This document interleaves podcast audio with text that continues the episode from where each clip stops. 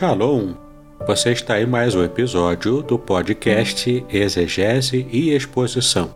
Exegese on demand para você. Aqui é o Davidson Pignon, sou mestre em Ciências da Religião, pastor congregacional, professor de exegese bíblica no seminário e também publisher editorial.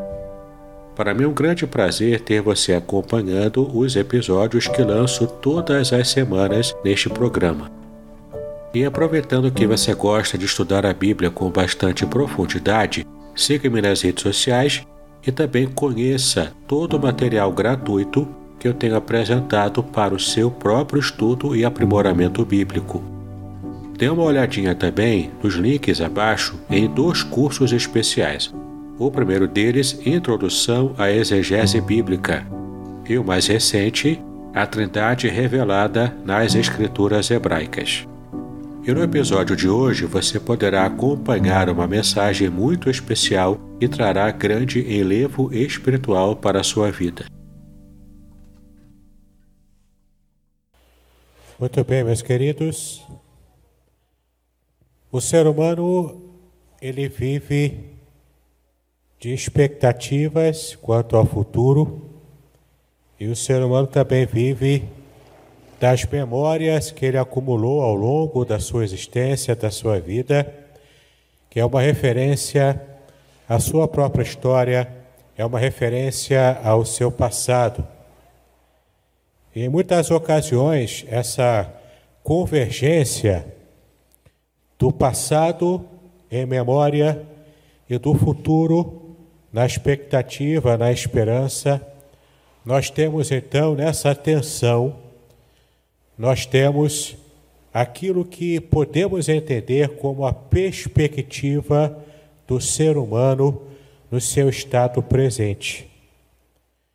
Em muitas ocasiões, em vários lugares da Bíblia, a gente percebe essa tensão acontecendo com diversos personagens da palavra de Deus profetas, reis, sacerdotes, homens, mulheres de Deus, que estiveram também nesse limiar dessa conjugação do passado e do futuro que envolve toda a perspectiva do presente. Um desses personagens da Bíblia, um desses profetas da palavra de Deus, é o profeta Jeremias.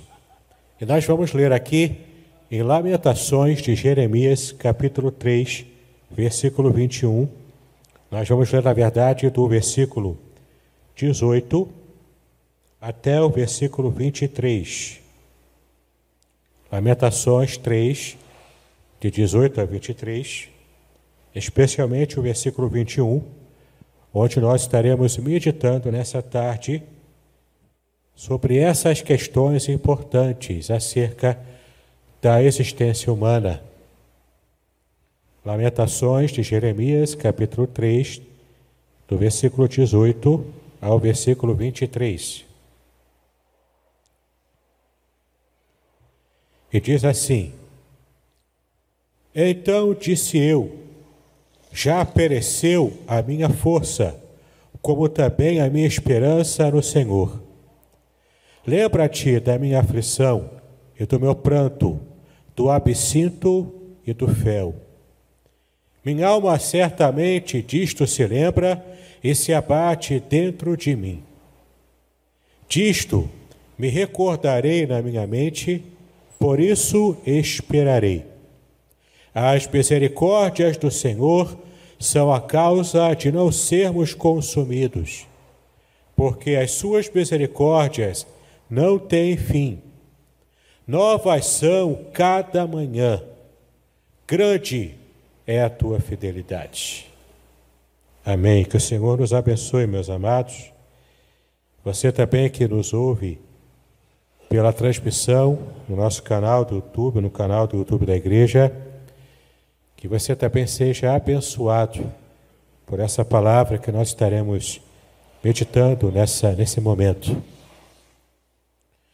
Então, essa conjunção do passado, do presente e do futuro, isso faz o coração humano estar pulsando e estar buscando referências para que a sua vida seja uma vida abençoada e também uma vida abençoadora, para que tenha sentido na vida. Em muitas ocasiões nós percebemos que mesmo aqueles que conhecem a palavra de Deus podem estar, na verdade, perdendo esse feeling, este sentido da própria vida, do próprio viver. Por causa dessa perda, por causa desse tipo de, de problema que a pessoa acaba alcançando na sua própria vida, a pessoa então vai perdendo os referenciais e as pessoas então vão também tentando tatear no escuro para achar esses referenciais perdidos em algum lugar.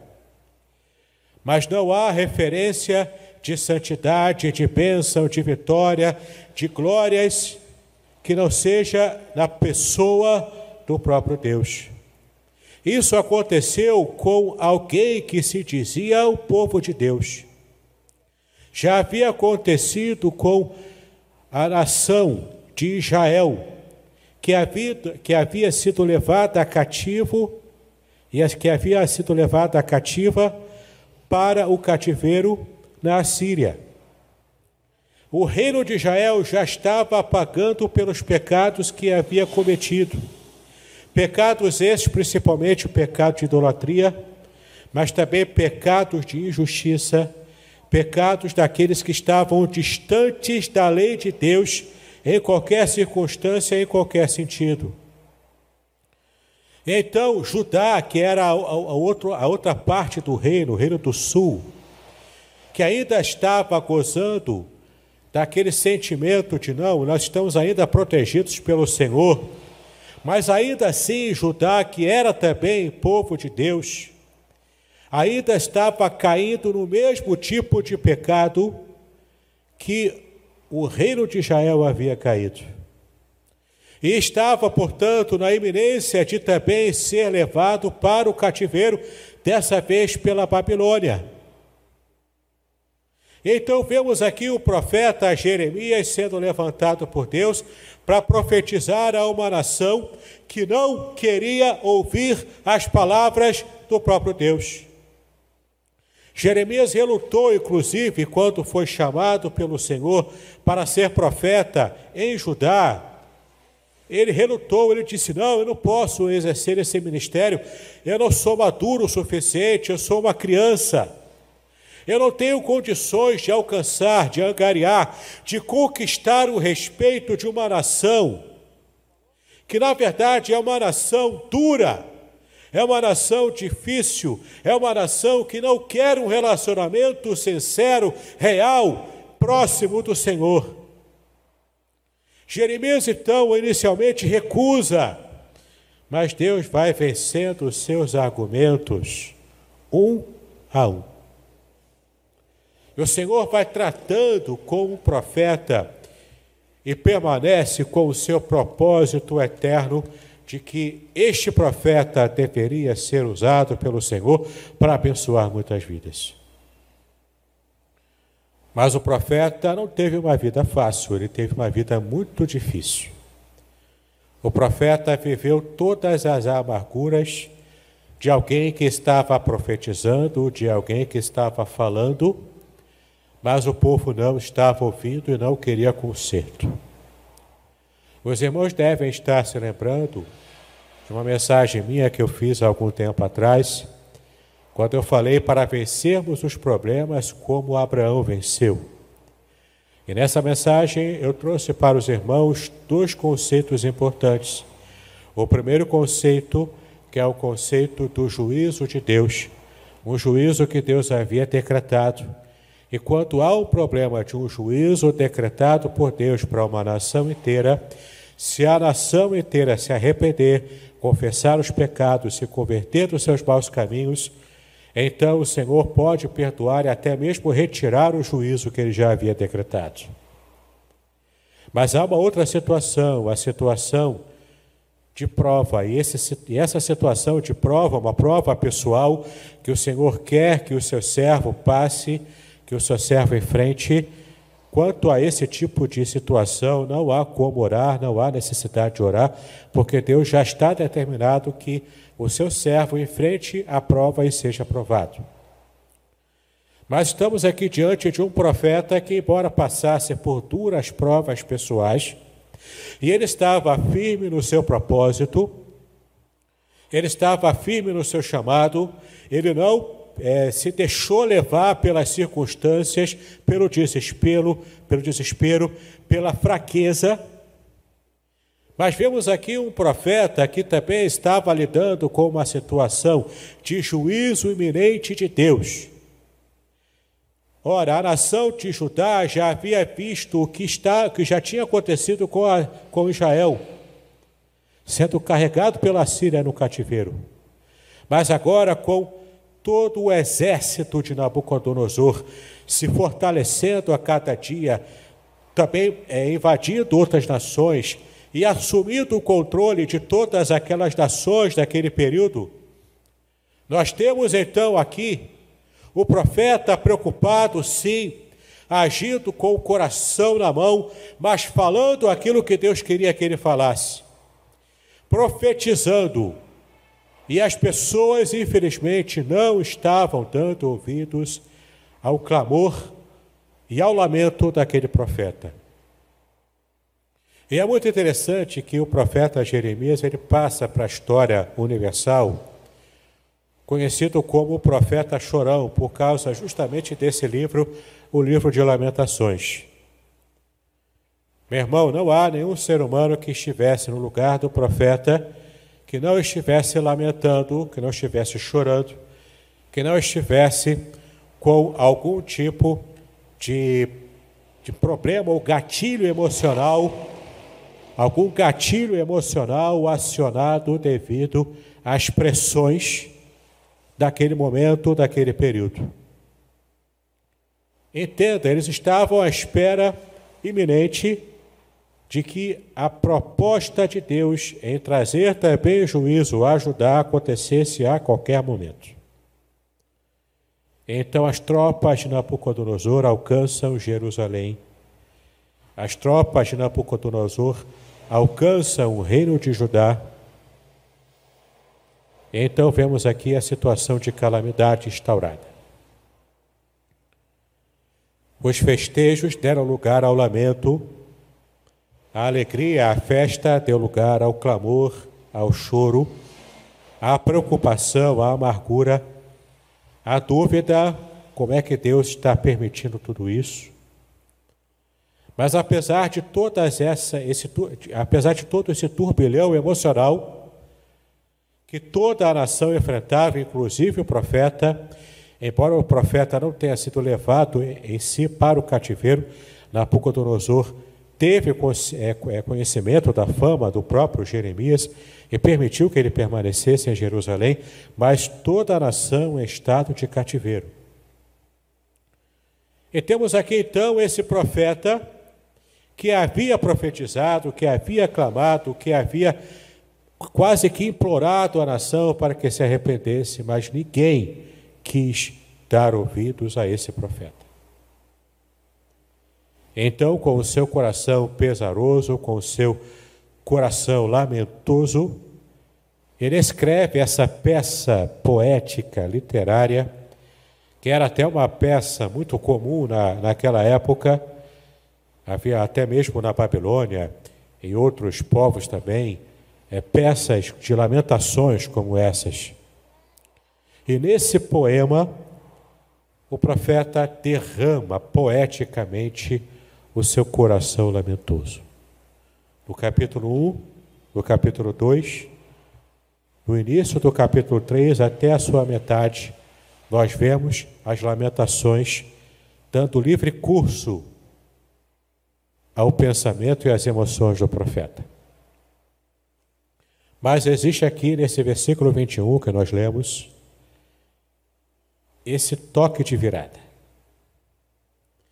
Nessa virada do pensamento, nessa virada daquilo que o profeta esteve refletindo sobre a situação da nação e a sua própria nação, o profeta tem um start de algo que mexeu profundamente na sua mente e no seu coração.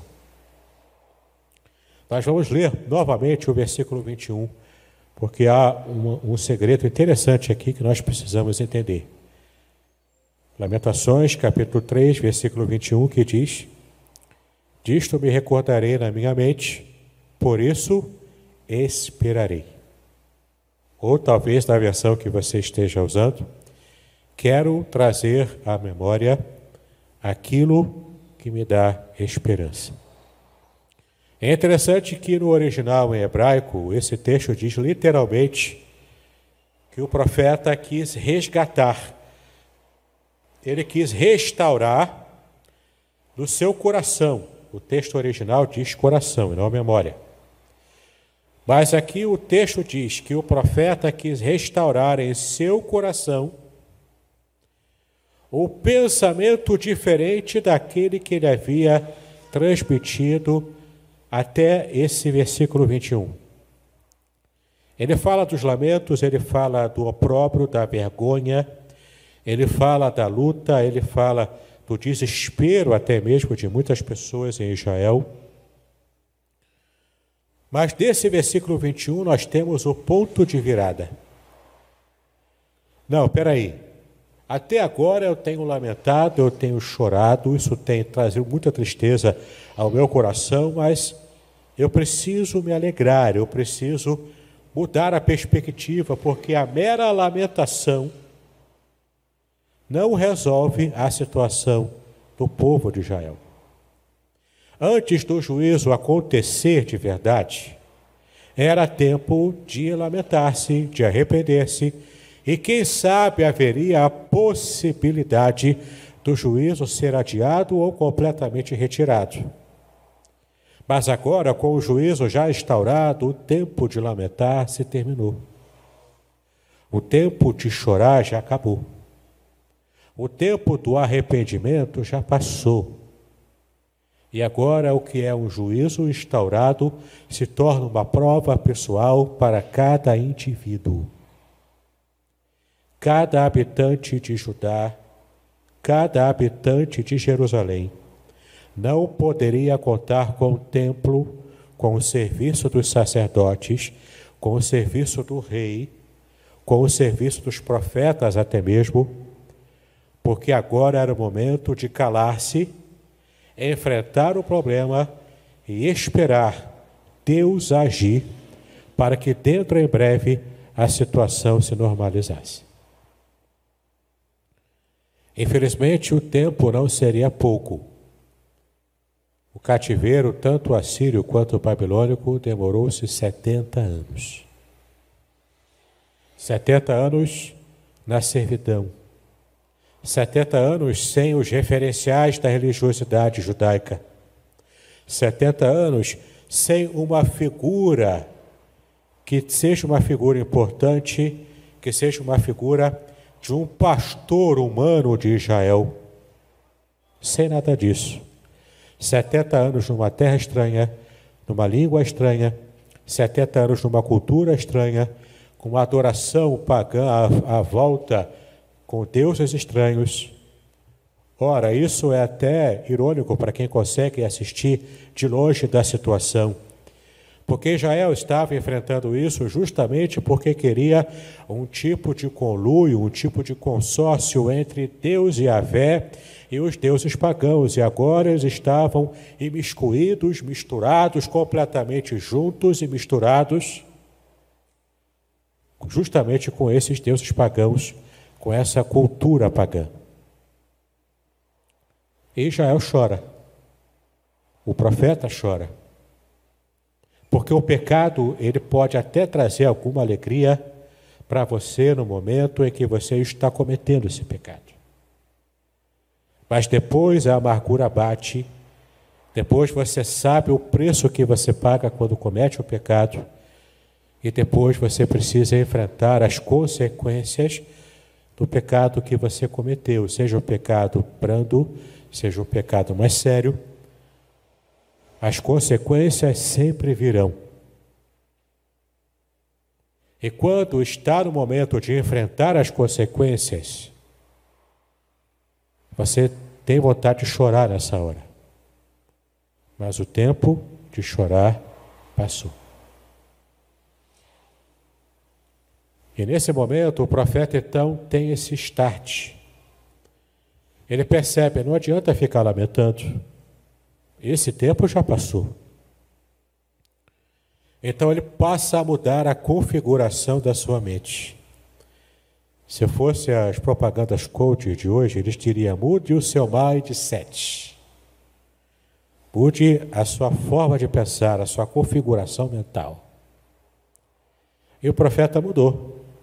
Mudou a sua configuração mental. E o versículo 21 é uma testemunha dessa mudança radical de pensamento do profeta. A partir do versículo 21, o profeta não lamenta mais nesse capítulo 3. Mas o profeta, aqui no versículo 21, ele diz: Eu quero restaurar, eu quero resgatar na minha vida, no meu coração, na minha alma, nas minhas emoções, eu quero fazer um resgate. E que resgate é esse? Eu quero resgatar na minha vida a esperança que no versículo 18 ele disse que havia se desgastado, se dissolvido, morrido na sua frente. A esperança perdida no versículo 18, relatada no versículo 18, no versículo 21, ela é restaurada, porque o profeta reencontra a esperança que ele havia perdido. Queridos, vivemos dias difíceis. Cada dia é uma novidade, uma atrás da outra. E a maior parte dessas novidades são novidades ruins. Precisamos ser fortes hoje mais do que nunca. Não adianta eu sentar-me no canto da minha sala, de estar com a televisão ligada e ficar chorando amargamente, sem que eu consiga perceber algo que Deus está falando ao meu coração, que Deus está gritando até mesmo aos meus ouvidos, para que eu tenha uma atitude diferente e não esteja sucumbindo a esse pensamento de morbidez emocional e espiritual. As lamentações têm o seu tempo, têm o seu lugar, mas quando a sua mente vira para a perspectiva de quem é Deus na sua vida, você consegue então encarar o mesmo problema, mas com uma atitude diferente. Você não precisa chorar o tempo todo, mas você pode erguer a cabeça após o choro, sabendo que o Senhor está do seu lado. E é o que está escrito aqui. Eu quero trazer à memória o que pode renovar a minha esperança. Eu quero resgatar isso. Eu perdi lá atrás, mas eu posso resgatar. Eu posso reconfigurar a minha mente para que a minha vida alcance um novo patamar, uma nova realidade, que será ainda construída, mas que eu consigo visualizar pela fé, pelos olhos da fé que hoje estão movendo o meu coração. Essa fé que hoje mexe comigo, mexe com o meu brilho, ela é fruto de uma confiança irrestrita, inabalável no poder do Deus que eu conheço, que eu sirvo, que eu amo. No versículo 22, você vê o complemento desse, dessa mudança de mente do profeta. Versículo 22. É o que ele diz sobre o que traz esperança ao seu coração, à sua vida. As misericórdias do Senhor são a causa de não sermos consumidos, porque as suas misericórdias não têm fim. O profeta tinha completa certeza de que o povo de Israel, o povo de Judá, não havia sido destruído completamente, porque Deus estava preservando o remanescente. Deus estava cuidando para que aquela nação, a nação da promessa, não fosse completamente extirpada da face da terra. Então, lembrar-se disso trazia um referencial de esperança ao coração do profeta, que estava bastante amargurado pela situação ao seu redor. Eu acho interessante, enquanto muitas pessoas dizem que declarar fé, que depositar fé em Deus, que exercer a fé, é algo que você deve fazer no, seguinte sentido: você se esquecer da realidade, você parar de olhar a própria realidade e começar ao que eles dizem que é que é estar é, gerando, estar produzindo o seu pedido a Deus. É como se você estivesse, de alguma forma, pela sua própria fé inata, produzindo a resposta de um clamor que você mesmo fez. Como se a resposta de todas as mazelas humanas estivessem no próprio ser humano. E eu digo para você, meu irmão, algo que o profeta já havia percebido: a resposta não está no ser humano. O ser humano não tem a solução. Quem tem a solução é Deus. Quem abençoa é Deus. É Deus que colocou Judá naquele problema do cativeiro e é o próprio Deus que no tempo dele estará tirando Judá daquela situação. O profeta percebeu isso e muitas vezes a gente não percebe isso. Ora, para entrar em uma situação problemática, basta a gente dar um passo em falso. A gente que entra nos buracos da vida. É a gente que acaba tropeçando e caindo em todos os barrancos que a vida muitas vezes oferece à nossa frente. Mas para sairmos desses buracos, desses barrancos, para nos levantarmos, precisamos da bênção, da ajuda, da ação divina. Sem Deus, na nossa vida, não há vitória, não há saída. Então eu quero trazer à memória, eu quero resgatar, restaurar na minha vida a lembrança de algo que Deus já fez no passado e que Ele pode começar a fazer hoje, mudando a minha realidade. Hoje, século 21, no limiar de mais um ano que já está se findando, nem parece, mas 2020 já está acabando. Nesse limiar de uma nova realidade, de um novo ano, quem sabe nós, como servos do Senhor, como igreja do Senhor, não possamos resgatar a esperança no nosso próprio coração.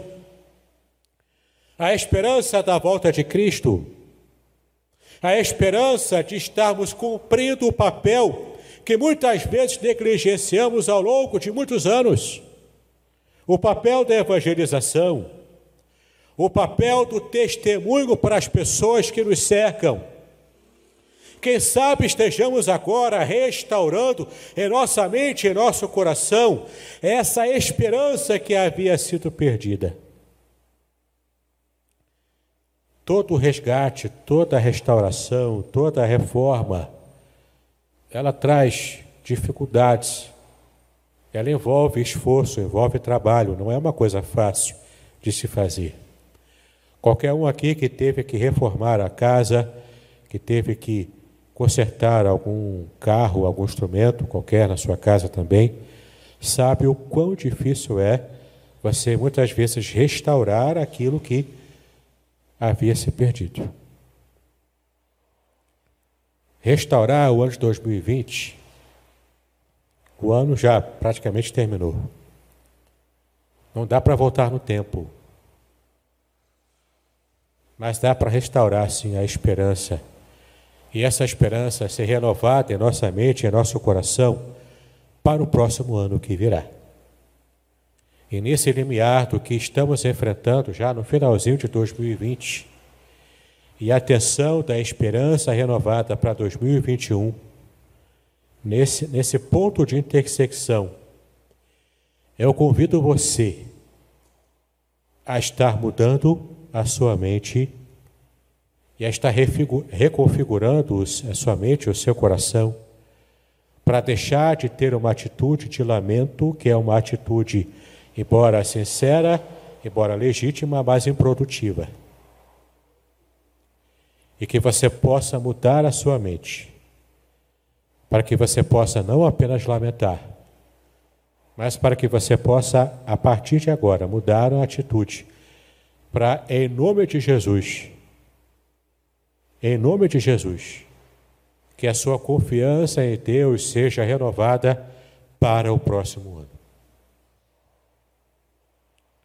Que o Senhor possa abençoar a nossa vida. Que o Senhor possa falar abundantemente ao coração de cada um de nós.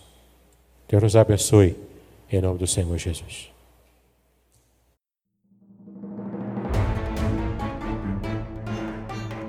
Muito bem, espero que você tenha apreciado de verdade todo o conteúdo que apresentamos aqui. Deus abençoe a sua vida e os seus estudos. Paz e bênçãos.